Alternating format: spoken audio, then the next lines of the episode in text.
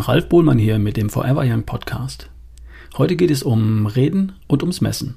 Und es geht um Menschen mit Depressionen und wie man ihnen helfen könnte. Ich zitiere dazu die News von Dr. Ulrich Strunz. Und da reden sie. Und reden und reden und reden. Die Psychologen, die Psychotherapeuten wollen helfen. Wollen wollten sie auch bei mir, als ich in der tiefsten Depression steckte, nach meinem Unfall. Nicht mehr leben wollte, keinen Sinn mehr sah, da haben sie liebevoll mit mir gesprochen. Sinnlos. Wissen die das nicht? Der oberste Psychotherapeut Deutschlands, Professor Holzböhr, Chef des Max-Planck-Institutes, weiß offenbar mehr, weiß den Ausweg.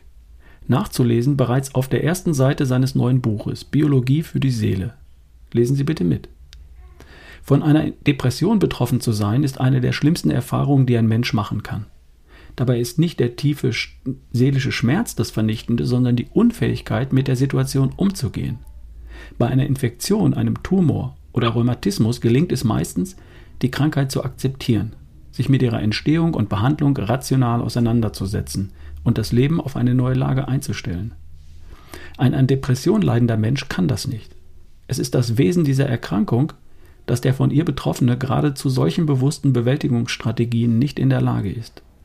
Das ist insofern nicht verwunderlich, da eine Depression, schwere Angstzustände, aber auch eine Schizophrenie ihre Ursache in biologischen Fehlregulationen des Gehirns haben.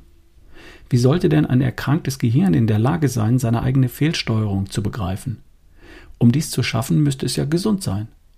So erschütternd wie die Diagnose eines Magenkarzinoms oder einer schweren Stoffwechselerkrankung auch sein mag, das gesunde Gehirn wird fähig sein, sich damit auseinanderzusetzen.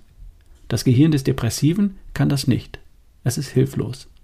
Gerade wegen dieser Ohnmacht ist die Depression so oft auch eine tödliche Krankheit. Hm. Die Ursache ist also eine biologische Fehlregulation im Gehirn. Damals in meinem Gehirn. Und da reden sie, die Psychotherapeuten, und reden und reden ins Leere. Wissen Sie, weshalb Professor Holzböhr mehr weiß, tiefer denken kann, sich sehr viel präziser einfühlen kann, auch in mein Gehirn? Weil er nicht nur Arzt ist, weil er zusätzlich den Doktor für Chemie gemacht hat, naturwissenschaftlich denken kann. Sehen Sie, deshalb messen wir in meiner Praxis. Wir messen.